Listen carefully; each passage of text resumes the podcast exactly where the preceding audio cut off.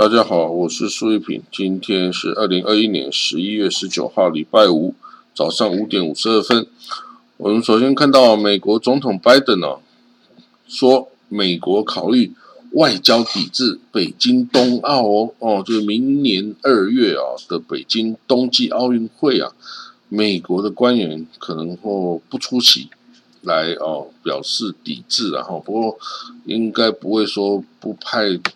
这个选手团去了哦，那只是官员不去而已哦。那为什么要考虑抵制呢？这个拜登总统说啊，是为了要抗议中国的人权哦，就包括对穆斯林啊的一些少数民族的种族灭绝的这样子事情。那这种抵制就是说官员不会出席啦，哦，官员不出席。但是没有说代表团不出席，因为代表团不出席这个事情哦，会闹太大哦，而且会引发这选手不满呐。哦，那这个虽然哦，他们之前哦，拜登跟习近平有开了一个这个线上的这个对话哦，那可是显然这个也还是有所这个争执啦，哈，尤其是。对于，在新疆啊的这个穆斯林族群的的的这种迫害，然后啊，这个美国指责中国迫害这些穆斯林，然后中国当然就反对他这样的说法，表示否认，然后那这个现在就又牵扯到这个奥运的事情，冬奥，然后那会怎么样，我们也只要看了哦，那。总之，这个总统哦，拜登还有国务卿 Antony Blinken 哦等等哦，都在都在这个研究这些这个中国对这个种族灭绝少数民族穆斯林哦的这个作为哈，美国应该要怎么样的来作为哈？那他们已经显然是走出第一步哦，要有所这个。表达哦，对他们的不满，对中国这样子哦的行为的不满，然后我有没有效哦？这看来是不会有效啦哦，但是你可以表达啦哦，这是一种表达声音的方式。好，我们再看到下一个消息哦，这个嗯，科威特哦，科威特很特别啊，他即将哦，他科威特要给这个。女性的公民哦，在家带孩子的妈妈哦，一个比薪水哦。如果说你有大学学位的家庭主妇，要获得七百五十迪纳尔。那如果如果有这个学士低于学士学位的这妈妈，将获得六百迪纳尔。如果高中文凭呢，得到五百迪纳尔。那就是说，这个还挺诱人的啦。当然，这可能会。影响妇女的劳动参与率啊，那这个劳工短缺的方式怎么办呢？当然，他可以这个寻求外籍劳工进来哈，来来来做这些事情。可是也还是，嗯，会不会造成哦这个女性哈，这个因为有福利，然后就不去上班哦这种事情也。是它可能会带来的这个呃这个效应，然后后续效应之一啦。那我们看下一个消息，阿拉伯、沙地阿拉伯哦，他之前就跟美国有点闹翻哦，就拜登对沙地并不是很友善的哈。那所以沙地要自己去找朋友哦，跟周边的朋友这个要能够在一起哈。好，那我们来看到下一个哦，伊索比亚的内战哦，现在有已经有几千人被杀，超过两百万人流离失所哈，那有一百万人已经面临饥荒的窘境了。好啊，这个就是这个伊索比亚的冲突啊，大概就一年前开始哦，那时候的这个新任总理阿比阿曼的就就想尽办法要迫害提格列省啊，对他发动。军事攻击，哈，结果提格内掌权三四年之后，虽然下台一年，他的实力还是很强大哦，就反击、反击再反击，现在打到要打到这个伊索比亚的首都阿迪萨贝巴去了哦，所以整个情势已经失控了哦。这个阿比总统虽然这个哦，他做这行为有他的用意了，但是他可能也快要下台了哦，为他这些哦这个。动荡的情势哈，来负责任了哈。这一个总国家的总统把自己的这个自己的国家搞成这么乱的话，也是很少见的哦。当然可能未必是他们想要的哦，但是人家就这么做啦。哦，所以这个要小心哦。那另外你知道有一对以色列夫妻是开公共汽车的哦，那他们到了土耳其。去啊照相的时候以这个德安的宫殿为背景，结果被土耳其警察抓起来判这个认定有这个间谍罪哦。那经过以色列政府的抢救，释放了哦，昨天释放了哦，释放了呃人回到以色列，那他们当然就很高兴啦，因为这个这个就可以回回国啦。因为你住在土耳其呢，不知道发生什么事嘞，真的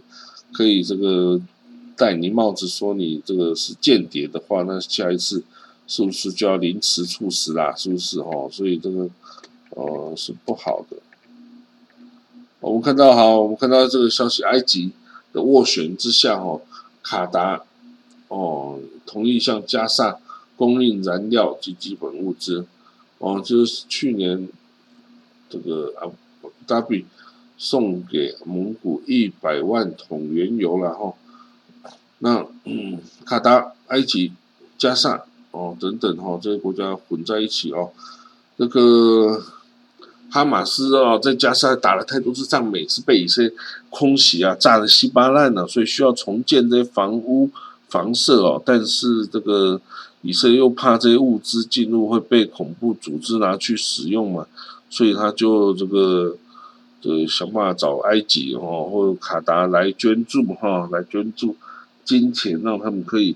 这个重建。啊，至于重建那些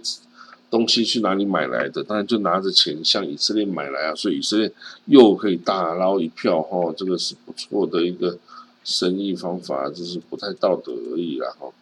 那这个哈马斯哦说，在五月时候的冲突里面呢。哈马这个加萨有两千座房屋被毁，哦，两万五千座，嗯嗯，就是两万，哦，两万两千房屋被摧毁了，那两三万七千座房屋是受损的啦。那这个也实在没办法，你这个要重建要花很多钱，大概只能重点重建一些然后不可能全部。都重建啊，因为没有那么多钱，也没有那么多的材料，哦，才要去跟以色列买啊，对不对？好，那个伊朗啊，伊朗说，我不会很快离开叙利亚了，我还需要一段时间哦。那伊朗其实也面对很多敌人然后，那这个。有放太多部队在海外，终究不妥啦。虽然他那个部队应该是伊朗去这个阿富汗哈扎拉省啊，哈扎拉人中招募来的外籍佣兵，然后但是外籍佣兵也是人呐，对不对？哦，所以这个有点麻烦。好，那我们再看到还有什么？呃。嗯，伊朗，伊朗问题讲了呀。以色列哦，以色列在这个土耳其释放了那两个公车司机夫妇之后啊，哎呀，总理纳夫塔利本内还有总统伊查黑措都打电话给尔多安了，表示感谢。为什么？因为尔多安这个决定把这个犯间谍罪这个以色列夫妇释放了啊，所以你看。这个只要独裁者哈，管他什么司法啦，哦，司法我要就用，我不要我可以完全忽略他呀，哦，所以呢，这个这对夫妻终于就回到以色列了哈，下次不要再乱跑了，哦，这个还有没有人可以救不知道哦，哦，但至少这是一个契机哦，那，这个土耳其可以这个跟世界接轨了哦，不要在这个就像伊朗一样哦，伊朗啊就继续说到底，我在维也纳的核武谈判哦会不会继续呢？哦，这个其实我们还真的不知道它会不会继续哦，这个会继续。那至于这个在苏丹哦，也有这个之前军事政变之后啊，一直都有反复不安呐，这人民上街头抗议啊，哦，现在这次又是人民上街有抗议，结果被军方镇压哦，然后这个呃，就镇压的话，你就可以看得出来，军方还是很强势啊，一点都没有想要。哦，还位于民的这种态势嘛，当然不要啦。哦，所以这个死哦，礼拜三的这次政变哦，有人死亡哦，所以整个政变以来死亡人数达到三十九人哦之多了哈。那所以这个中东哦不太和平哦，但是你习惯就好，好不好？那我们还要看什么塔利班？哦，这个在阿富汗呢，我们现在发现呢，任所有的省份呢，都出现了伊斯兰国分子的介入哦，哈，啊，这个是不太好的迹象，代表他们已经传播到几乎每一个省的地方去了哈。那这样子，塔利班到底能不能好好维系其政权，或者会被他循着之前塔利班走的道路啊，给攻陷全国啊？那这阿富汗就就又惨了嘛。哦，所以会怎样？哦，就是塔利班，你总是要做一点跟人家不一样的吧？如果老是这样大胡子、大大嘴巴的，谁人敢去跟你接触啊？嗯，好啦，我们今天的国际新闻导读啊，就讲到这里了哦。那希望你自己也多多看看报纸哦，这个有很多资讯还是可以从报纸中获取的哦。好啦，我们就这样子，明天见了哈，拜拜。